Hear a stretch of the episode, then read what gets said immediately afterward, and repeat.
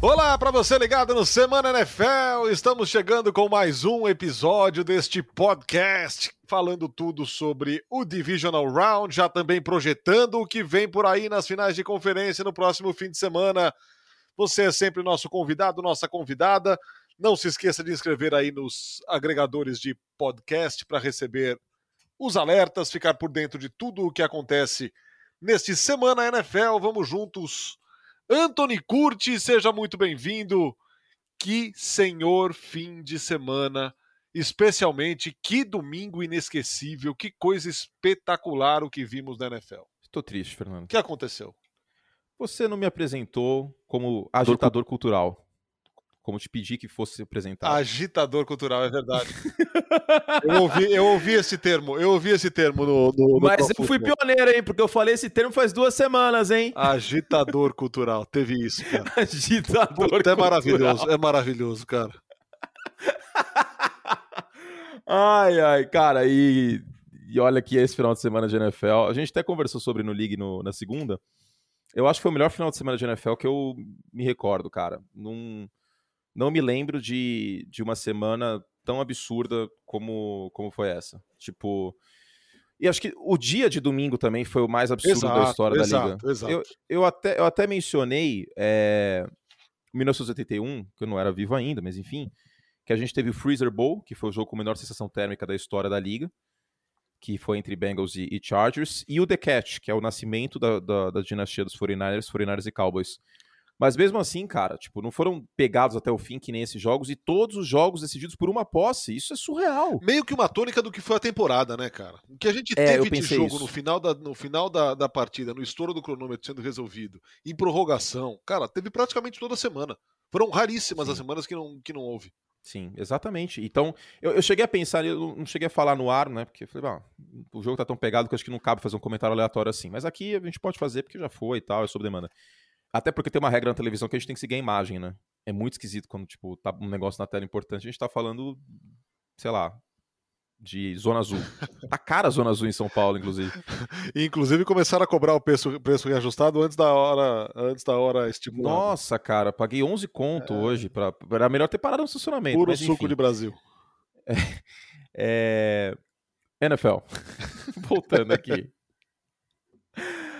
eu pensei isso algumas vezes. Falei assim, cara, a, a, temporada foi tão maluca que ela merecia uma pós-temporada assim, né? E aí na semifinal de conferência, os dois cabeças de chave número um caindo, três visitantes vencendo, coisa que não acontecia há praticamente 10 anos, e esse Chiefs e, bom, bom, antes, né, Rams e Buccaneers e esse Chiefs e Bills que foram muito bem retratados numa crônica feita por você pelo Ari. Chiefs e Bills, cara, Chiefs e Bills. Juro, eu tava no ar vendo no, no Star Plus e, e eu não sei como eu eu, sério, eu tava de pé assistindo no final, cara. Inacreditável, inacreditável esse jogo. Foi uma, foi uma descarga hormonal tão forte que eu passei a segunda-feira a segunda inteira com dor de cabeça. E eu, durante os 15, 20 minutos finais da transmissão, que foi o Ultimate Warning e a prorrogação, eu, eu nunca me senti do jeito que eu me senti fazendo uma transmissão assim, cara. Nunca. Já fiz jogos pegados, já fiz jogos disputados, é, jogos bons do college também, mas nada que nem foi esse domingo. Eu acho que você passou também por uma situação parecida Não, com, é... com o Rams e eu saí Eu saí da transmissão tremendo, cara. O Ari, o Ari é prova disso. O Ari é prova disso. E o Ari é gigante, velho. O Ari é espetacular. Não, vocês dois, é, é sem palavras. Como, como eu sou abençoado por ser cadinho. e ter tantas esposas maravilhosas, Verônica, Noemi, Alexia, vocês são, vocês são, cara, é, é cadinho demais. É realmente impressionante o que vocês fizeram nesse sábado, nesse domingo foi foi inacreditável e como, como alguém que, que acompanha aí é, o futebol americano, a NFL há que, 20 anos praticamente, é, é muito bom a gente ter essa equipe. E eu não falo por mim, tá, gente? Tô falando pela equipe como um todo. É, e também produção, tá? Também produção, pessoal que edita nosso podcast, um beijo. Sim, Mas sim, Vitor Santos, que Orino também no Digital, Vitor Santos, nosso Dom Corleone exato, da NFL. Exato, exato. E que, e que no, no, sábado, no sábado teve tanto problema que saiu, saiu chateado da TV. Eu falei, calma, amanhã é outro dia. E ele saiu no domingo empolgadaço, enfim. É, cara, ganhamos Deus, todos, ganhamos todos, ganhamos todos. Nós que sim, estamos no ar, sim. quem está por trás dos bastidores, é, quem está em casa assistindo, que ficou completamente chocado com o que viu nos dois dias. Enfim, só bom, meu, só bom. Que, que puta fim de semana, meu. Espetacular. É, esse, esse início de podcast parece início de, de palestra de direito. Não, é sério, Nunca gente, fui é a sério. Uma. Você, Agora você, você vai ter que, que definir, contextualiza. Não, você, você que é formado em direito, você vai se identificar com isso, e você que é advogado, etc e tal. Toda palestra jurídica começa com 10 minutos dos palestrantes, um elogiando o outro de uma maneira inacreditável. Assim, é um grande prazer estar aqui com o doutor Fernando, que é um expoente do direito de narração no Brasil, mudou paradigmas. Cara, fica 15 minutos disso, até começar a palestra, aí a palestra começa. Então, a exemplo do que eu vi muito na minha vida, mas com muita justiça, cinco minutos aqui elogiando Fernando e Ari, porque eles merecem muito. Muito agradecido, a recíproca é toda verdadeira. Ganhamos todos, como eu disse, ganhamos todos. Todos saímos felizes de um fim de semana de, de bastante trabalho, mas de, de, espetáculo que o esporte nos proporcionou, a NFL no caso. Deu um show. Começamos, vai, com Bengals e Titans. Cara. Yes. Bom, para começar, eu vou dizer aqui e vou fazer mais uma vez uma sessão de auto troll. O meu, o meu Super Bowl era Titans e Packers. E eu fui na sua, hein? Culpa sua, tá vendo? que má influência. Minha mãe falou assim, ó, Antônio, essas pessoas que você tá andando aí não tá te fazendo bem. É, aí, rapaz. Ó. Cara, mas o que é que aconteceu com o Tennessee Titans? Eu sabe por quê? Eu vou contextualizar aqui de novo. Eu já falei para algumas pessoas que me perguntaram no, no, Twitter, mas por que tanta fé no Tennessee Titans? Porque eu achei que com o Derrick Henry no campo, o Tannehill não fosse ser um fator. Porque ele ia entregar a bola pro cara, e um abraço, ia passar só na segurança. Mas ele foi um puta fator. Ele afundou foi. o Tennessee Titans. Foi consistente. Como eu falei no League ontem, ele começou o jogo com uma interceptação e terminou com uma interceptação. Nossa, Isso aí exige, exige uma uma consistência impressionante. Mas, ó, falando sério, o que aconteceu foi o seguinte. Eu não sou o maior fã do mundo do Ryan Tannehill, tá? Sendo muito justo. Mas eu acho que, Mas eu, o... eu acho que o Ryan Tannehill não tem um fã número um. Ninguém é o maior fã do mundo do Ryan Tannehill. Porque ele é aquele cara que. Não, acho que a mãe dele deve ser. Ah, sim, beleza. A minha também é de mim. A minha também, é. Não, mas a minha não. A minha é uma coisa, uma criação meio espartana, assim e tal. Virei pra ela, você, assim, ah, comecei a fazer live na, na Twitch e tal. Ela virou, e quando você vai chegar a 100 mil seguidores lá? Eu falei, mãe, você tá de sacanagem. Calma aí. Foda, cara. Desde que eu sou criança. Cobrança, 9 chega com o boletim com 9,5, eu falo assim, e o 10 vem quando? Porra. Fala sério, hein? Mamãe curte. Enfim. Mamãe curte não, hein? Onde eu tava mesmo? Ah, sim, Ryan Tannehill. Eu falei na transmissão, Narda, uma coisa que ele não fez, que ele não fez, foi conseguir passar a bola bem com oito homens no box. Esse, essa matemática é muito importante. As defesas, geralmente, elas vêm com o front, que é linha defensiva e linebackers ou com 6, ou com 7, ou com 8, certo? Na NFL de hoje, a maior parte das defesas vem com 6 para ter 5 na defesa do passe, que é a formação níquel. Só que quando você está jogando contra o, Derek, contra o Mahomes, você vem com 6 sempre. Você não vem com 7, você não vem com 8, muito raramente. Quando você está jogando com, contra o Derrick Henry, o ideal é você colocar 7 ou 8. Só duas das 20 carregadas do Derrick Henry foram contra 6 no front. Ou seja, o front estava pesado, e se o front está pesado, você consegue se aproveitar disso no passe. Só que para aproveitar no passe tem que ter um quarterback minimamente competente, que eu acreditava que o Ryan Tannehill poderia ser. E ele não foi. E aí o que aconteceu? Um festival de carregados do Dark Henry que não ia a lugar nenhum. É. Ele correu 20 vezes para 60 jardas, é isso, né? Exato. E aí não tem como, né, cara? Se o quarterback não consegue se aproveitar de front pesado, passando a bola com o Julio Jones e AJ Brown, aí, aí não tem como, cara, porque muito é dito, porque o, jogo terrestre foi a primazia na NFL até 2009, 2010. Era, o jogo terrestre era, era a lei. E aí muito era dito, John Madden falava isso direto nas transmissões, que até ele comenta até 2008. Ah, você tem que correr para armar o passe. Só que, para o Tennessee Titans, você tem que passar para armar a corrida. Porque se o Tannehill tivesse um desempenho melhor passando a bola, esticando o campo tanto horizontalmente como verticalmente, você forçaria a defesa dos Bengals a parar de aglomerar em de scrimmage e conseguiria expor os linebackers dos Bengals, que eu não sou muito fã. O problema é que ele não conseguiu fazer isso. A defesa dos Bengals continuou falando: a natureza vai marcar o Ryan Tannehill, vamos lotar aqui a linha. Lotaram e deu certo. Pararam o, o Derrick Henry, que é o eixo motor desse ataque. Então, muito daí que vem aquela, aquela minha questão de que você se focar no, no running back centrismo, você montar um time para um running back, é mais fácil uma defesa parar do que parar um quarterback acima da média, como a excelente defesa dos Bills não parou o Mahomes, por exemplo. Do outro lado, é, na mesma posição, o inverso para Joe Burrow. Cara, palmas, standing ovation, estátua, o que ele quiser em Cincinnati, porque não é possível um cara ser sacado nove vezes, completar passe pra caramba. Ok, não fez nenhum passe para touchdown, mas ele foi sacado nove vezes. A temporada inteira ele passou resolvendo esse tipo de problema. Ele é um quarterback no segundo ano da liga. É inacreditável o que esse moleque fez, cara. Caco Antibes joga muito, né, mano? Caco Antibes, cara? Por quê? Por causa da cena do charuto? É. que os dois são loiros também. Pobre horror! Ai, tem horror a sec! Gente, o que aconteceu no, no, sábado, né? A gente bateu aqui no Tannehill e tal, explico, tentei explicar um pouco é, a minha visão, claro, não, não, existe certo e errado absoluto, né? Já disse isso algumas vezes, quem sou eu na fila do pão. Mas falamos dos Titans. Do outro lado, temos que bater muita palma mesmo para o que o Joe Burrow fez. Você é, ser sacado nove vezes fora de casa, fora de casa. E muito da nossa fé em relação ao Tennessee Titans vinha por conta da defesa também, né, Narda? Exato. A defesa jogou pra cacete no final do ano. Vídeo o que aconteceu aí, nove sacks. Oito deles foram só com quatro homens, não foi nem com blitz. Não era simplesmente burrice do Joe Burrow. Pra ser sincero, que eu revi depois na câmera tática, tem um, um ou dois sacks que ele segurou a bola demais. E que ele leu errado. Mas tudo bem, isso acontece. Agora, é... a resiliência mental do Burrow, porque, cara, chega pós-temporada, usando a palavra que eu usei ontem no League, ninguém me deu bronca ainda, então acho que eu posso usar de novo. Tesão conta, né? tesão conta, cara. E é apenas a, a, a, primeira vez desde 1988 que o Cincinnati Bengals ganha dois jogos seguidos de pós-temporada. É, cara. 88. 88. Chegou no Super Bowl naquele ano, inclusive primeira final de conferência desde 88. E a primeira vitória fora de casa dos Bengals na pós-temporada. Entrou o jogo 0-7. Isso tudo não acontece. Nove sacks, nunca venceu na pós-temporada, fora de casa, linha ofensiva um show de horrores. Isso tudo não acontece se você não tem um quarterback muito bom. E o Joe Burrow, para mim, já é um quarterback top 10. Ele foi talvez o melhor quarterback em profundidade na temporada regular, os números mostram isso.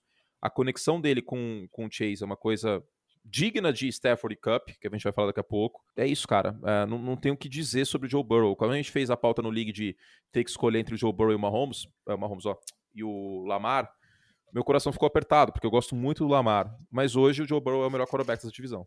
Cara, é, é, muito impressionante. E foi a temporada inteira isso, Curti. Ele é o quarterback mais sacado temporada. da temporada. É o ano inteiro Sim. resolvendo pepino, cara. Passando apressado. E nunca tivemos um quarterback com cinco, mais de 50 sacks chegando no Super Bowl, aliás, hein? Isso nunca aconteceu. Sim.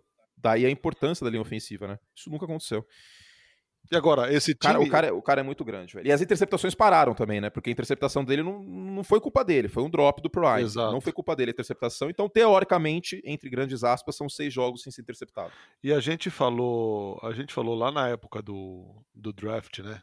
É, quando eles pegaram o Jamar Chase, é, tendo a chance, se eu não me engano, tinham a chance de pegar o Penei Sur, né? Na, antes uhum, de pegar o uhum, Jamar sim, Chase. A gente falou, porra, mas e a sim. proteção ao Joe Burrow, cara? Que se quebrou na última temporada tal é, a, a, opção se prova correta, mas é, era um risco você não proteger o seu quarterback. É, não protegeram e o cara se virou. Então, esse time reforçado na linha ofensiva, cara, vai ser um negócio muito sério. É, para ser justo e para não ser engenheiro de obra pronta da minha, parte, da minha parte, eu preferia o Penny Sewell? Preferia, porque eu, eu gosto da estratégia de, de montar o time pelas trincheiras. Mas também, não é como se o time não tivesse feito nada, né? Porque usou escolha de draft na segunda rodada para linha ofensiva, não deu certo. Contratou o Riley Reef, que não é um tackle horroroso, só que ele machucou. E o grande problema dessa linha ofensiva de Cincinnati é o miolo da linha. Então precisa de center e guards para o futuro. Né? O miolo da linha é mais pavoroso que, que as extremidades, que as pontas, na, na minha visão. É, e aqui pode ser um problema com o Chris Jones do outro lado, né? Exatamente, perfeito, perfeito. Você não poderia ter colocado de melhor forma. Com o Chris Jones do outro lado jogando pelo meio, fica complicado. Um Chris Jones que não jogou bem, inclusive, na, na, na semifinal da, da, na outra semifinal da AFC. Teve um tackle para perda de jarda no final, um sec, agora eu não lembro, mas passou boa parte do jogo até o último quarto sem nenhuma pressão.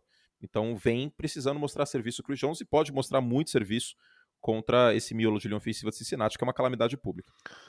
Agora, o fato é que teremos dois grandes quarterbacks na final da AFC.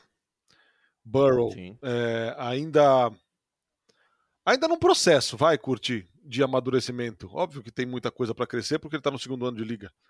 E do outro lado, um Mahomes que fez o que fez. E aqui eu já vou, vou emendar em, em Buffalo e Kansas City. Tudo bem para você? Para a gente já linkar aqui com claro, o Cincinnati. A gente mata. É, boa, boa ideia, ótima ideia. A, a gente mata a AFC. Isso. Isso, a gente mata a AFC. É, do outro lado, um Patrick Mahomes, cara, que. Eu, eu não sei o que dizer desse cara, meu. Eu não sei o que dizer desse cara. Sinceramente, o, o que aconteceu em Kansas City esse fim de semana é um dos grandes jogos da história da NFL, velho. Sim, sim. Pode ser que no calor do momento a gente tenha que esperar um pouco para bater o martelo, falar, pô, foi o melhor jogo da história da liga, tal, que é discutível, dá para fazer esse argumento. Mas que é um jogo top 5, eu acho que é, cara. Tem todos os ingredientes para isso, sinceramente. É... Eu não tenho palavras, pra... não, não tem nem muito o que dizer, até taticamente, em alguns aspectos desse jogo, porque a defesa dos Bills fez o que tinha que fazer. Marcou com safety em profundidade, só que o, o, a, o Andy Reid, o Eric Bieniemy e o Patrick Mahomes foram muito humildes nesse jogo. Parece que não, né? Pela pontuação que teve, pelo desempenho. Mas foram muito humildes. Sabe quantos passos para mais de 20 jardas o Mahomes teve no jogo? Não. Nenhum. Eu Nenhum. sabe uma coisa que eu acho que esse time ap aprendeu isso com a dor. Exato, exato. Nas sete primeiras semanas, exatamente isso. Nas sete primeiras, e vou além. Nas sete primeiras semanas tem o jogo contra os Bills e tem o Super Bowl 55. Sim. Porque Tampa Bay colocou todo mundo lá atrás e cedeu o passe curto para Kansas City, que não soube sair do. do, do não, do, continuou na loucura. Continuou. Eu acho que esse time aprendeu na dor, cara. É aquela velha frase que você aprende ou por reflexão, ou por conselho, ou por dor. É. Os Chiefs, de fato, aprenderam na dor, cara. Não... Eu acho que é exatamente isso. E, e eu vinha dizendo no início da temporada: ah, curte odeio o Mahomes. Pelo contrário, tô usando uma camisa dele, inclusive fazendo esse podcast agora. A grande questão é a seguinte: os, os, coordenadores defensivos, isso aí é natural na NFL, isso acontece. Os adversários, eles fazem o ajuste. Cabia agora a Andy Reid, Patrick Mahomes e Eric Bieniemy de fazer o contra-ajuste do Império contra-atacar. Por quê? Lotaram o, o, campo de safety, dois safeties em profundidade quase sempre, é, quase não mandar blitz, porque o que estava muito certo? Vamos explicar antes o que estava dando muito certo. O Mahomes fora do pocket ou o Mahomes contra blitz, ele é muito inteligente, ele faz o diagnóstico rápido, ele tem uma soltura de bola muito rápida, menos jogadores marcando lá atrás, mais espaço para Kelsey Hill, certo? E aí não tinha como. O, o Tarek Hill contra, com o Mahomes passando a bola num contra um, com um safety no fundo do campo, é para tomar na cabeça. Ou Mahomes fora do pocket, com a jogada desmontada, a defesa desmontada porque foi cinco para cima dele. Os cinco estão lá emperrado na linha. Tem só tem só seis na, na, na marcação do passe. O Mahomes ia dar um jeito de encontrar alguém houve o ajuste, houve a mudança. As defesas pararam de mandar blitz, as defesas colocaram o safety no fundo do campo. E o Patrick Mahomes continuou dando murro em ponta de faca. E aí o que aconteceu? Vieram as interceptações, vieram as frustrações, a pressão chegava, o Mahomes ficava segurando a bola demais, esperando alguma coisa acontecer, e aí o sec vinha ou um, um erro vinha. Daí essa questão da humildade, daí essa questão do que o, que o Narda falou, que eles aprenderam com a dor. Já que a defesa tá te dando o passe curto, aproveita vai que no passe curto. Você precisa da primeira descida, você não precisa do touchdown toda jogada. Exato. Você tá jogando o snap, você não tá jogando o jogo. É, você tá jogando o jogo, não tá jogando o snap. Só aquela jogada. E então foi, foi uma abordagem muito humilde, assim como o Kyle Shanahan também teve essa mudança, mais ou menos a partir da semana 10 contra os Rams. Que eu acho que você narrou aquele jogo, inclusive. Isso. Corrida para tudo quanto é lado, posses longas para descansar a defesa, para deixar o pass rush de São Francisco é, descansado, para ele poder ir com tudo para cima do QB. E a defesa dos 49 também melhorou bastante desde a semana 10. Top 5 em pressão, top 5 contra o jogo terrestre. Muito porque o seu ataque tá ficando em campo e sua defesa não tá cansando. É, esse parêntese aqui. A defesa dos 49ers fez os dois melhores jogos dela na temporada no Wild Card e no Division. Sim. Mas ela chegou em altíssimo nível no final da temporada, né? Tem isso. E o Josh Norman também, que jogou contra os Packers, mas o Josh Norman fora no, no, final do ano em menos snaps, isso aí deu uma bela ajudada também, né? Tá mais saudável a defesa como um todo. Mas é, é, é, isso, taticamente tem esse aspecto.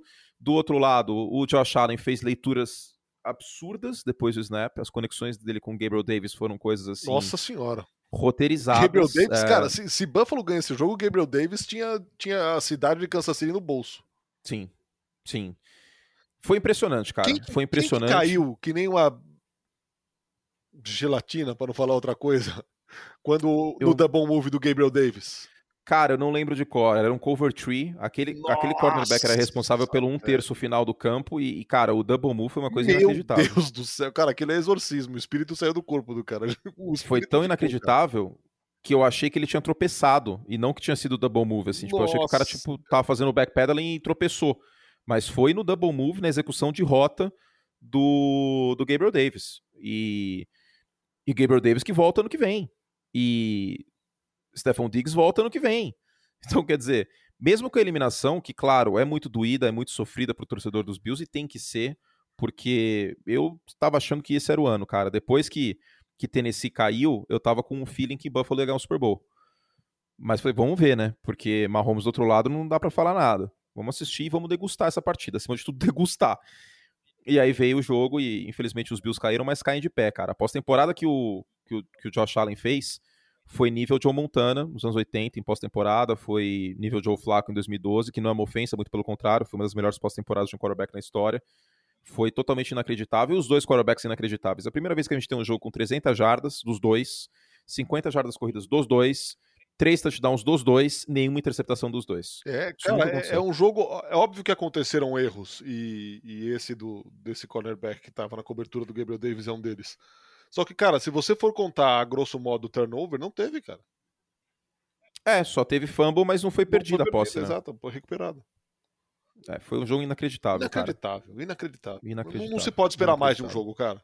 E assim, emocionante não. até o fim, cheio de alternativa. É, as estrelas fazendo o que tinha que fazer. Putz, cara. Foi o que a gente esperava da final de conferência do ano passado, né? Exato. Exato. Que acabou não acontecendo. Foi, foi um jogo até que tranquilo pro, pro Kansas City Chiefs, aquele jogo do ano passado. E esse jogo entregou isso. A gente vai ter mais Josh Allen contra Patrick Mahomes no futuro, né, com certeza absoluta. E é aquele negócio que eu, que eu vou finalizar aqui a questão da AFC. Sério mesmo que acreditar em Carson Wentz é o suficiente para passar de ou Joe Burrow, ou Patrick Mahomes, ou Josh Allen, ou Lamar Jackson na pós-temporada, eu citei todos, ou Justin Herbert potencialmente. Gente, Ryan Tannehill, Carson Wentz, os times da AFC, eles não podem mais comprometer com quarterbacks medianos. Eles vão ter que achar quarterbacks acima da média, porque o problema é que o outro time vai ter um quarterback muito acima da média e esse outro cara pode ter a última posse. Exato. E a NFC tá ficando órfã, né? É, porque podemos ter duas aposentadorias de impacto aí nos próximos é. meses, semanas, enfim. Pois é. Vamos para a NFC? Vamos para a NFC. Vamos falar de San Francisco 49ers e Green Bay Packers. Cara, já falamos aqui brevemente. A defesa de São Francisco tá num, num, num modo, cara. Já, está, já esteve contra Dallas. Aqui de novo é, limitando muito o Green Bay Packers. É, 225 jardas, se não me engano, para o Aaron Rodgers apenas. O Davante Adams teve lá suas, suas recepções, é, mas não chegou a 100 jardas. E, meu, o Special Teams do Green Bay Packers, que deu sinal de defeito a temporada inteira, agora acabou de explodir o carro do Green Bay Packers. Vamos à analogia automotiva? Vamos. Na temporada regular, acendeu a luz no painel. Acendeu. Aí eles olharam e falaram assim: ah, tá rodando o carro, não tá fazendo barulho, vambora. Vou apertar uma porca. E aí, no máximo, deu uma olhadinha no mecânico, o mecânico passou lá aquele leitor, aquele sensor, desativou a luz do painel. e foram viajar. Falou assim: não, vamos fazer essa viagem aqui e vai dar tudo certo. Só que não deu. Agora, vamos ser justos: não é só o time de especialistas o problema dessa eliminação dos Packers. Porque o seu Aaron Rodgers e o seu Matt LaFleur estão de sacanagem que eles não perceberam que o Demico Ryan estava dobrando o Davante Adams. E aí era chuva de passo do Davante Adams para duas, três, cinco jardas e não para lugar nenhum. Eu tenho os números aqui, que a gente não pode tirar esse mérito, como você bem mencionou. Da semana 10 até a semana passada, são 11 jogos. Defesa do São Francisco 49ers é a segunda melhor em pontos cedidos por jogo, 17. É a quarta melhor em jardas terrestres cedidas por carregada, 3.5. É a 28ª em blitz, manda só 16% ao passo que é uma top 5 impressão, 32%. Nick Bolsa sozinho tem 30 pressões nesses 11 jogos. Em 11 jogos ele tem 30 pressões. O Armstead jogou muito bem também, jogando muito bem. O Ebukan, o Ki, essa rotação tá muito boa. E essa rotação tá descansada, porque o ataque fica bastante tempo em campo, o ataque queima cronômetro com o jogo terrestre. E aí a sua defesa, estando com esse front talentoso descansado, ajuda a secundária pressionando o quarterback. Porque se você pressiona o quarterback, ele tem menos tranquilidade para explorar a secundária do São Francisco 49ers, que não é tão talentosa assim, embora esteja jogando melhor. Mais bem posicionada e taticamente foi melhor chamada pelo Demico Ryans na reta final do campeonato. Mas é, é um pouco por aí, cara. Eu acho que é, é um grande fluxo que, que Mozão aí deu, deu conta no recado a partir de semana 10. Mozão. Cara. Não, não, gente, eu vou ter que bater no cidadão. Caio Shannon levar Jimmy Garoppolo duas vezes a um Super Bowl, isso aí é um trabalho excepcional, Cara, hein? Aí, assim é, meu. Eu coloquei outro dia ali no, no Twitter, viu? O cara falar, é, vocês ficam, vocês estão exagerando, pegando pesado com o Garópolo. É, e o Aaron Rodgers, que no segundo tempo teve 65 jardas, que não sei o que, não sei o que. Eu falei, não tira a sua razão sobre o Aaron Rodgers. O que não quer dizer que o San Francisco 49ers está na final da conferência por causa do Garópolo. Ele está na final da conferência apesar do Garópolo. Essa é a frase, apesar do Garópolo. Bom, a interceptação dele no jogo diz tudo, né? Cara, o que foi aquilo? podia, cara, podia ter matado o jogo aquilo. Você dá um turnover de presente assim fora de casa para o adversário daquele jeito. E assim, para só não bater no Garoppolo, eu já elogiei ele algumas vezes a questão do da resiliência, que é um cara que não se abate, tipo, ele faz uma, uma, besteira Exato. e sai dando risada. Então, quando você é bonito assim, você tem essa confiança. Não, então, vamos voltar ao Invisalign. Ele não tem que rir quando faz cagada, cara. Não, é, eu também acho que dar risada, acho que é muito arrasto. É. Ele dá risada de vez em quando, ah. aí, aí também acho que já é demais. Mas. Invisalign. É que o sorriso dele é bonito, né? Ele quer, quer mostrar o sorriso dele. É, então. Agora, isso é como, é uma virtude do cara. Como o povo diz, é, quando o Garópolo tá bonito, é perigoso. Quando tá bonito. Ai, a mulherada, ele, ele é a, mulherada, a mulherada na timeline olha e fala: Hum, estão mostrando muito Garópolo, ele tá muito bonito hoje, não vai dar certo. não vai dar certo. Ele é limitado, gente. É um quarterback limitado. Não quer dizer que não dá para ganhar com ele. Ele é limitado. O problema é que ele não pode espalhar farofa. E, e, é aquele negócio que o gato assim, tem sete vidas, né? Já usou duas vidas esse gato. Exato. Porque contra os Cowboys também foi a ousadia e alegria, né? Teve lances ali que o Garópolo quase entregou o jogo. Contra Green Bay teve essa interceptação aí. A questão é que a defesa do San Francisco 49ers neste momento é a melhor da pós-temporada. Com todo o mérito da defesa dos Rams, do front e tal, mas a defesa dos 49ers neste momento é a melhor dos quatro. Isso é fator, gente. Tu Sim. joga ataque e defesa. Isso pode, pode. O jogo terrestre é o melhor dos quatro. E janeiro, você tem uma defesa assim, um jogo terrestre assim, a gente já viu o time sendo campeões num passado não tão distante. Né? Os Giants, por exemplo, foram campeões assim é, em 2007. E, e você falou aqui, é outra coisa a se destacar. Cara, Debo Samuel é outro que merece uma estátua no, em cima da Golden Gate, velho. O que esse cara jogou? Em cima da Golden Gate. O que esse que cara trampo, jogou, hein, pra construir essa estátua. Ah, mas Meu o Debo Samuel tá merecendo, cara. O que esse cara jogou a reta final da temporada regular? O que esse cara fez machucado, arrebentado contra o Green Bay Packers domingo? Cara, ele simplesmente posicionou o Robbie Gold pro chute, cara. Arrebentado, arrebentado, com o quadril estrupiado, ele fez duas corridas que, que posicionou o kicker. Ninguém segura esse cara. É, tá fazendo de tudo. O retorno foi muito bom também. Time de especialistas bagunçado à parte, o retorno foi muito bom. É... Ele correndo com a bola é um fator imenso. Né? Com, ele corre... com ele no backfield, o San Francisco 49 tem a melhor média de jardas por jogada da NFL. E, assim, foi o Kyle Shannon também teve, teve uma jogada maravilhosa também que o Shannon chamou, que foi, colocou o Trent Williams, o left tackle, que eu acho que é o melhor jogador da linha ofensiva. No backfield, né? Pra, pra bloquear, cara. Nossa. Pra bloquear com um bloqueador extra, indo pro outro lado, como se fosse um fullback. Ou um H-back, no caso. Puta, meu, foi foi maravilhoso. Eu, eu quase tive um. Enfim. Tinha que ter tido uma, uma, uma, câmera na minha casa vendo esse jogo. Né? que essa jogada foi surreal, cara.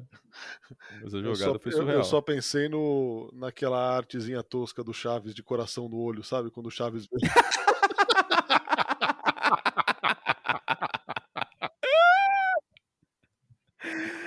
Ai, quando ele vê a Paty. Isso.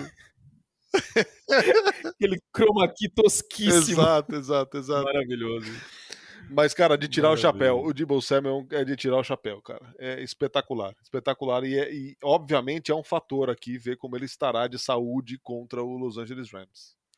Sim. Sem ele fica muito difícil para São Francisco. Muito difícil. Exatamente. Ô, ô Narda, vi aqui que o, que o Instagram da, da ESPN americana postou fotos dos quarterbacks das finais de conferência quando criança. Pô, o Jimmy Garoppolo era uma criança feia, hein? Era? orelhudo, feio, cara. Pra você ver aquela questão, né, que do, do, do Renan do, do, do, Choque de Cultura falou. Você não consegue ser bonito a vida inteira. Não, então, eu tenho, eu tenho um falecido amigo, Maurício Torres, ex-narrador, um cara gente boníssima. Ele brincava que o tempo é uma fábrica de monstros. Só que, só que pro Jimmy Garoppolo, pelo jeito, fez bem, então. Fez bem, fez bem. Vê lá no, no ESPN NFL, Instagram da, da firma depois. Oreludinho, feio menino, pô. Agora é galanzão, né? É, e na, na, final de conferência fica mais bonito ainda, né? Vamos ver, vamos ver. Vamos ver como ele chega pro jogo, né? Porque esse último jogo aí parecia o George Clooney, chegou de um, com um terno. O Garópolo pode, tá? Terno e camisa preta, tudo bem. Ele pode. Parecia um agente secreto. Coisa impecável. Agora, é, recapitulando aqui o Special Teams do, do Green Bay, o segundo tempo hum. começa com esse retorno do Debo Samuel, de umas 40 Sim. jardas. Teve field goal bloqueado. Field bloqueado, punch. Teve punch bloqueado. bloqueado. Cara. Não, ninguém tá surpreso. Cara. Ninguém, ninguém tá surpreso. Tipo, uma parada que a gente tá falando faz tanto tempo. E, e sabe qual é o problema? Assim, ah, por que, que não trouxe outros jogadores? Todo time de especialistas é de reserva de outras posições. Tá? É linebacker, cornerback, wide receiver, às vezes tight end e tal. É uma questão de treinamento, cara uma questão de treinamento, porque todos os times especialistas são de reservas. Não tem quem. Exato. Não existe a posição special teamer. tem um outro time que tá até faz essa designação, mas é treinamento. Faltou treinamento. A responsabilidade principal da zona do special team dos Packers é da comissão técnica. E vale lembrar que o special team de São Francisco, por eficiência, de acordo com a ESPN americana, também era top 5 de ponta cabeça. Era bottom 5. Era um dos cinco piores. E não deu o problema que deu. Então, é, assim, as pessoas vão, vão, vão tentar muitas vezes fazer um malabarismo. Ah, mas o Aaron Rodgers, ele jogou mal, mas vocês têm que considerar que o Aaron Rodgers na, tava nevando. Tava nevando, tava frio. Bom, então só, só, só vale isso aí, porque quando, quando tá frio, o Aaron Rodgers tem. Vou até ver aqui, deixa eu pegar a fonte qual que é. Pro Football Reference. 108 de rating, em média, 29 pontos por jogo. Não. Quando tá congelando 0 graus. é o cara que fala quanto mais frio, melhor. Então, aí sábado isso aí vale como, como, como super não, trunfo. Não, vale, não, não, é assim, vale. velho. E, e, a gente elogiou a defesa de, de, de, Green Bay, o jogo terrestre de, de, de, São Francisco. A de Green Bay também jogou bem, tá? Sim, o Russian Gary fez uma partida sim. formidável. Mas o Aaron Rodgers jogou sem tesão, velho. Jogou sem tesão. Não é só questão do semblante. Você, ah, vocês estão querendo ser psicólogos. Não, não é isso três passos completos para mais de, de 10 jardas, praticamente. Uhum. Isso, esse aí não é o MVP. Por mais que seja uma boa defesa, isso aí não é MVP, gente. Os Packers perderam para um time que não fez touchdown no ataque. Exato. Não dá para um time que está aí com 30 pontos por jogo na segunda metade da temporada, first seed da NFC, com MVP, ter essa atuação lamentável que teve. Independente da força do outro lado, que tem, claro que tem.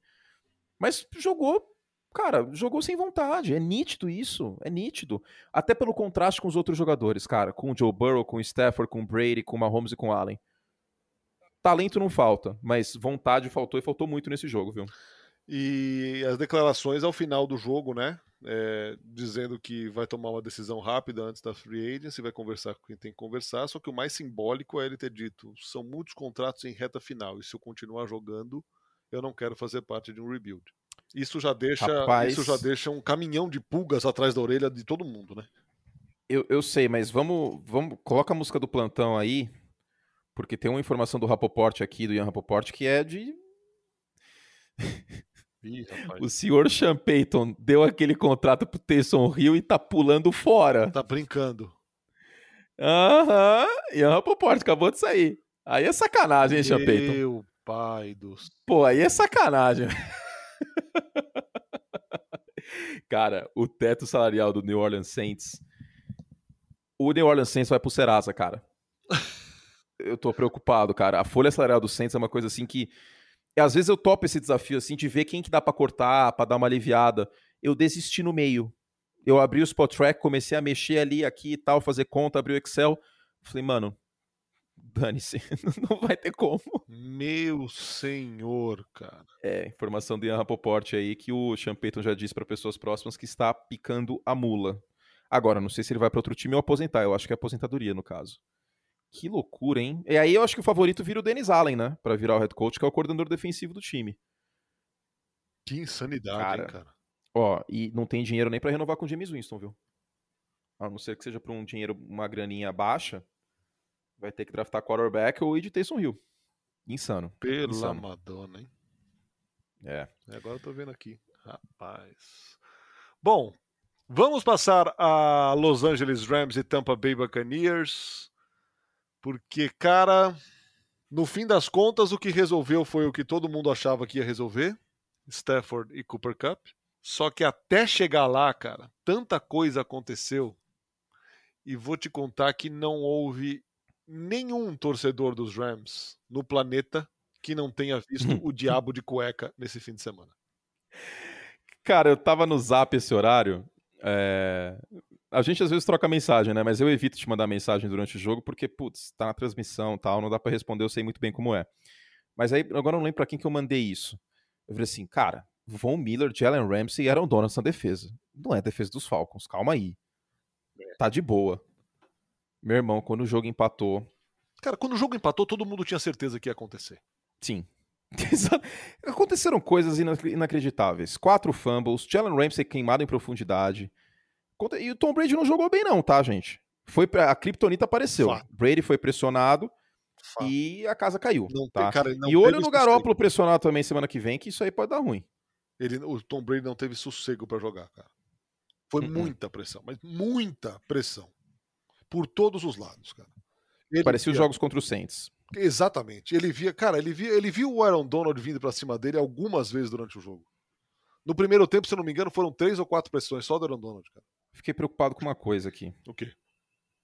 Depois do, da última vez que o Brady entrou em campo, eu tuitei não há nada maior que Tom Brady.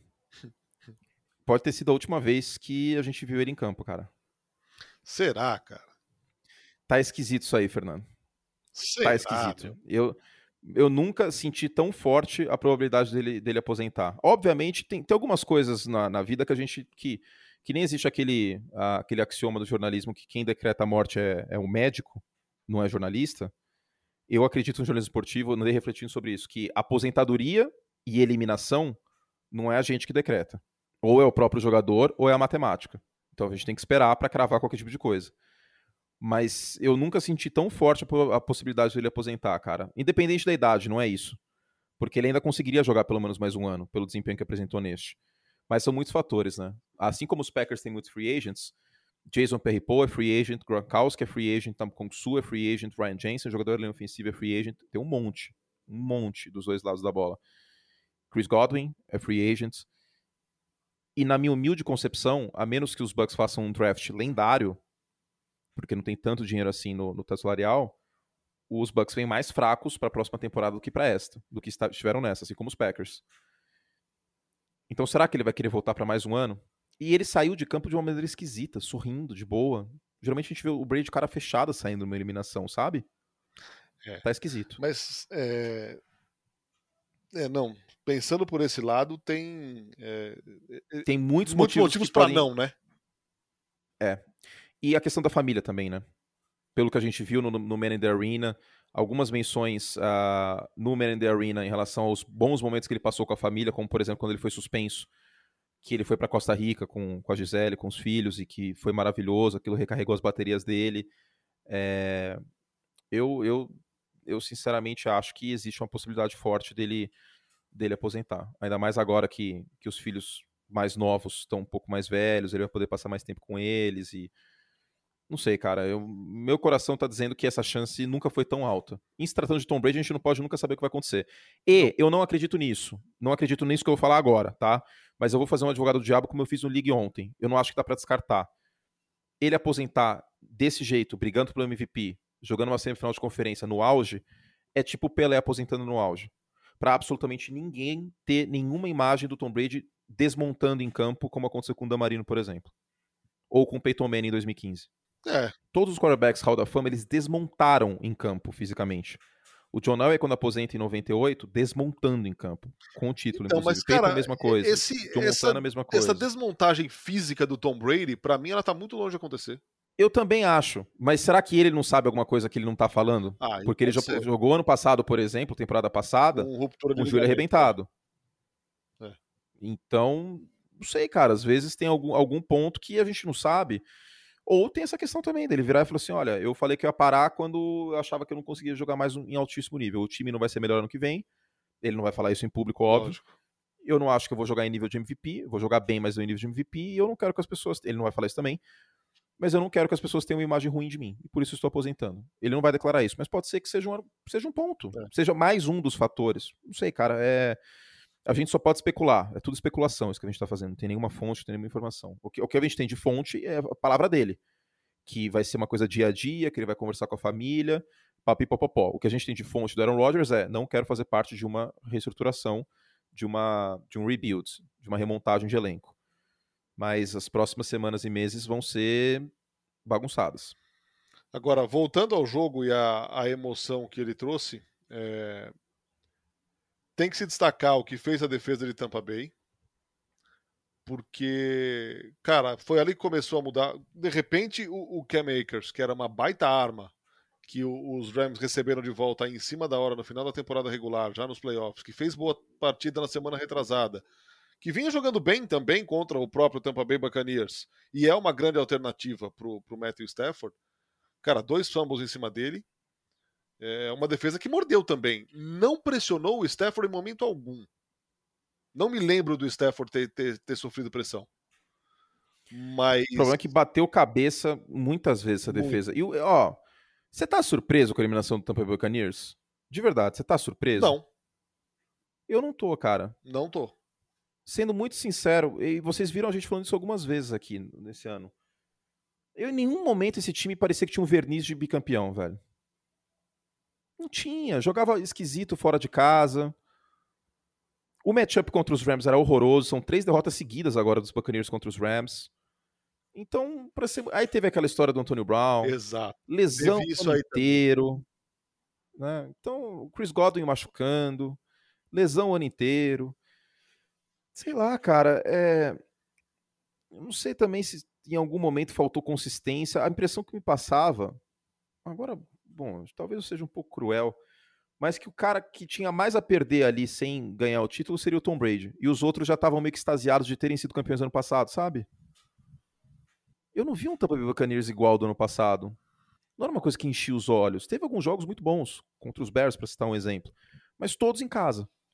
Aí duas derrotas estranhíssimas contra os Saints. Porque uma coisa é perder para os Saints duas vezes contra o Breeze quarterback. Outra totalmente diferente é perder como perdeu esse ano. Exato. E tem uma derrota Hum. para Washington também muito esquisita, né? Ah, isso é isso. A derrota para Washington, acho que é o paradigma. Da... Eu acho que ali foi o momento que eu fiquei mais tipo, cara, que coisa esquisita. É isso. E o Washington tem um bom front, inclusive, né? Chase Young, a parte, também tem outros bons jogadores ali. E eu acho que eu cheguei a falar no, no League sexta-feira que eu tava achando que os Rams iam ganhar, ou eu falei em algum outro lugar, não lembro. Eu lembro que a gente Mas falou, tava- não sei se a gente falou no ar ou antes aqui. Eu falei, eu tô muito desconfiado com esse, com esse Tampa Bay. Não, o caminho que se apresentava, pra ser sincero, isso aí eu falei no Zap, acho que foi pra você, que os Packers iam chegar no Super Bowl. Sim. porque o caminho parecia ser é, Green Bay vencendo São Francisco. Bom, defesa de São Francisco jogou pra cacete, o Aaron Rodgers sumiu de campo. E os Rams vencendo os Bucks. E aí, Rams em Green Bay, o matchup é terrível. Terrível. Vídeo os últimos dois jogos. Os duelos são pavorosos pros Rams. E aí ia dar, ia dar Packers ganhando a final da NFC e os Packers no Super Bowl. O meu palpite via muito disso.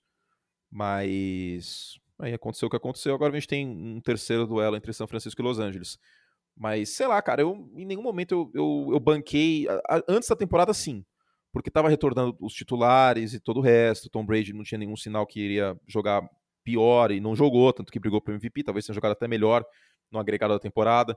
Só que aí a temporada foi passando, aí teve aquele primeiro jogo que foi contra os Cowboys, que é um bom ataque e tal, mas aí a temporada foi passando, cara, e foi perdendo o brilho, assim, sabe? Uma coisa meio amor de, de, de, de verão no Sobe a Serra. Sim. Aí foi perdendo brilho, foi perdendo, tipo, motivos. A gente foi perdendo. Para além da mágica, Tom Brady ganha o Super Bowl todo ano. não tinha tanta, tipo, no máximo, porque aí, por exemplo, a gente virava e falava assim, ah, eles vão ganhar dos Packers porque o matchup é bom para Tampa Bay. Mas os Packers melhoraram esse ano, a defesa estava melhor, então, será? Sei lá, foi, foi esquisito. A defesa terrestre terminou como 15ª a temporada regular, jogou bem contra os Eagles, mas em números foi uma das duas melhores, uh, 2019 e 2020. E aí caiu de produção, muitas lesões, como eu falei. Eu acho que a, a secundária bater cabeça no, no, na recepção do Cooper Cup para matar o jogo para Los Angeles, acho que ela simboliza o ano do Tampa Bay Buccaneers. É, é. Eu, eu, cara, eu depois, principalmente depois do que jogou os Rams, eu tinha uma, eu tinha uma desconfiança de que os Rams iam, iam fazer o que fizeram durante o jogo todo, assim. Não achei nem que fosse ser é, emocionante como acabou sendo o final pela recuperação de Tampa Bay. Eu achei que os Rams iam ganhar e iam ganhar convencendo. É, agora, esse Rams e 49ers, final de conferência. Achei uma coisa é, sobre os Rams. A gente hum. viu muita, mas muita, muita corrida com o, o Sonny Michel. Principalmente Sim. enquanto o Cam Makers não estava e o Sonny Michel fez um bom papel no final da temporada regular e início dos playoffs. Sim, melhorou. Sim. Melhorou. Tava mal, mas melhorou. É, vimos poucos snaps do Sonny Michel e nem vimos tantas corridas assim produtivas do Cam Makers. Ele ia todo também recebendo bastante passe. Que era uma coisa que o, o backfield de Georgia era assim. Ele era um cara que recebia mais passes e o Nick Chubb era mais o, o porradeiro. Isso. De correr entre os tackles. Ele tem essa, essa capacidade. Ele foi draftado para os Patriots com essa expectativa, inclusive. Então. É, é um jogo terrestre interessante, mas a, a, defesa terrestre de São Francisco, cara. Aqui esse duelo é tão é imprevisível, Fernando. Não consigo dar palpite, cara. Porque tem muito argumento para os dois lados. Tem a freguesia do McVay contra o Kyle Shannon, seis derrotas seguidas. O front de Los Angeles está jogando bem pra caramba. E aí esse front incomodando o Garópolo pode ter um turnover que pode decidir a partida no final, não sei, eu não confio no Garópolo. Tem tanta, tantos ingredientes. O Von Miller tá voando. Tá. O Von Miller força um fumble no Garópolo, acabou o jogo, por exemplo, sei lá, velho. É outra questão de turnover que eu mencionei. Ao mesmo tempo, o jogo terrestre de, de São Francisco é o melhor neste momento, então vai que dá uma ziquezira aí, São Francisco fica 10 pontos atrás no último quarto os caras podem correr com a bola e matar o jogo. Mas aqui, de novo, temos que pensar em Debo Samuel e sua condição. Sim. Isso é essencial. Isso é essencial. Então. Agora, Stafford Cooper Cup é um negócio muito sério, cara. É um negócio muito sério. A gente tá falando aqui desde, desde o começo semana, da né, temporada. Né, Sim. Bizarro, bizarro. Você, vou, vou usar uma palavra que, uma frase que você usou. Parece que os caras jogaram junto em outra vida, velho. É, parece que tem alguma coisa de, de Burrow Chase nessa, nessa dupla aí que é. não tem. E eles nunca jogaram juntos antes. Que loucura. É surreal. Cara. Surreal, surreal. E que Tem, história legal assim, dos dois, né, cara? O Stafford ganhando o primeiro jogo de playoffs agora, depois de 13 temporadas. O Cooper Cup que se machucou em dois dos últimos três playoffs, aqui não conseguia jogar pós-temporada. Cara, isso do Stafford é legal você mencionar. Porque eu não acho ele um quarterback de elite. Mas era muito subestimado, cara muito subestimado. Tem alguns quarterbacks que podem não ser os melhores do mundo, mas como apanharam Philip Rivers, do, da, da, opinião pública, Philip Rivers, Tony Romo, é, o próprio Matt Stafford, eu acho que o Matt Ryan também apanhou muito no, durante os anos. E é, é, muito bonito ver isso do, do, Matt Stafford, tendo uma chance e mostrando serviço, cara. E, e queimando aquela opinião de que ele era perdedor. O cara não tinha. Olha quanta virada de último quarto ele teve em Detroit. Por que, que isso aconteceu? Porque o time era uma bomba. É. Ano sim, ano também. Ele nunca teve jogo terrestre em, em Detroit. Ele nunca teve jogo terrestre. E é um bom quarterback. Pode não ser o melhor quarterback da liga. Não é o melhor quarterback da liga. Não é um quarterback de elite. Mas é um bom quarterback. Tem os problemas que, que tem desde sempre. Que são aquelas interceptações meio malucas. Isso aí é o Matt Stafford desde sempre. Na época de Detroit também tinha momentos assim. Mas é um quarterback acima da média, sem sombra de dúvidas. Sem sombra de dúvidas, cara. E é um quarterback que tem, tem a capacidade de, de levar o time ao Super Bowl. Também não tenho a menor dúvida disso. Se você me perguntar, Garópolo, Tannehill ou Stafford? Cara, não preciso nem de Nossa meio segundo para responder. Não. Nem de meio segundo. E, e, é um bom. Não é o Josh Allen, não é o Patrick Mahomes, mas é um bom quarterback. Então é isso, hein? Fim de semana de finais de conferência. Kansas City Chiefs e Cincinnati Bengals. E do outro lado, Los Angeles Rams e San Francisco 49ers. Que seja tão espetacular quanto o último. Estou pedindo muito, eu sei. Mas dois grandes jogos se aproximam aí. E como pesa essa camisa de São Francisco, cara? Pelo amor de Deus, cara. É, é e, e Papicaio também. Papicaio é Papicaio, né? Cara, tava tão esquisito esse jogo, velho. Quando, quando o George Kittle dropou passe, eu falei, puta, São Francisco tá lascado hoje, cara. Nunca acontece isso, né, nunca, né, cara? isso nunca acontece, cara. Eu, eu, eu, tenho, eu tenho a imagem na minha cabeça. Foi no meio do campo, foi, inclusive, entre as hashes. Tipo, foi tão fora da curva. Assim, caraca, Aí depois ele faz uma recepção espírita no canto do campo. E, e, ele foi muito importante na última campanha também, né? Foi. Que louco, cara, que louco. Os dois, os dois cabeças de chave caindo desse jeito, os dois primeiros cabeças de chave, né? É, é realmente impressionante a coisa maravilhosa que foi esse final de semana, foi, cara. Foi demais. Eu vou lembrar desse final de semana por muitos e muitos anos. E talvez ainda mais se a gente souber aí num futuro próximo, né, que Aaron Rodgers e Tom Brady aposentem. Tomara que não. Tomara que os dois não aposentem.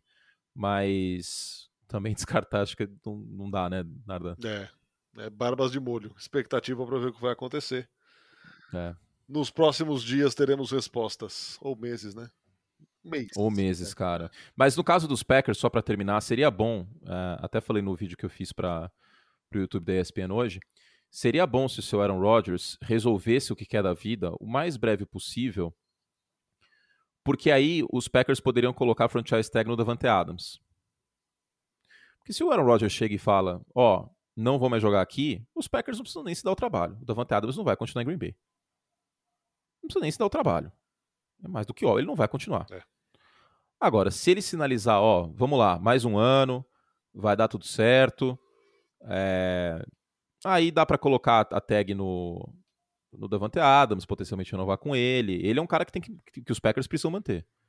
Mas é isso. Sendo os próximos capítulos, vamos ver o que acontece. Temos, a no, Nossa Senhora das Pautas nos abençoou para esses próximos Opa. meses, hein? Caraca, tem vou ter que ir para Aparecida, porque. é, não vai secar, não. Os, não vai secar. Os próximos meses, meus amigos, tem pauta para tudo quanto é lado, cara. E realmente impressionante, porque tem duas potenciais novelas aí, Avenida Green Bay, temporada 2, e a do Brady eu não pensei o nome ainda. Fora os outros tantos de, de off-season, né? Que é. O Tom Brady é laços de família, né, cara? Laços de família, obrigado, obrigado. obrigado. Não... Laços de família. Já pensou o Tom Brady no Leblon, tomando um café? Aparece o, o Tony Ramos, dono de uma livraria, tocando uma bossa nova no fundo? Que coisa maravilhosa, hein? Vamos fazer isso acontecer, Ai, Brasil. Tom Brady no Leblon. O Tony Ramos, que coisa aleatória. Bom, vamos nessa. Vamos nessa. Tá terminando ai, mais um Semana NFL. Muito obrigado a você que chegou até aqui. Continue nos acompanhando aqui todas as semanas se inscrevendo aí nos agregadores de podcast, assinando os, ativando os alertas, colocando lá suas estrelinhas para esta obra. Ah, é, dá para avaliar agora, é verdade. Exato. Avaliem. Nos dê estrelinhas. Chuva de estrelas. Eu, eu vou. Na, na, vou deixa eu pegar aqui minha nota no, no aplicativo de, de passagens lá. Eu não vou falar o nome, senão o RH da ESPN vai brigar comigo. Deixa eu ver aqui, Fernando. Vocês sabem qual é, né? Vocês estão na audiência aí, vocês sabem qual é. Aquele que o logo é preto, é uma palavra em alemão, enfim. é, deixa eu ver aqui. 4.92 minha nota, que maravilha, hein? Quero, quero que a nota do nosso podcast seja parecida. Que maravilha. Então, se vocês gostaram da viagem, deem cinco estrelas. Muito bem. Valeu demais, hein, Curte? Semana que vem tem mais. Nossa senhora. Tchau. Tchau.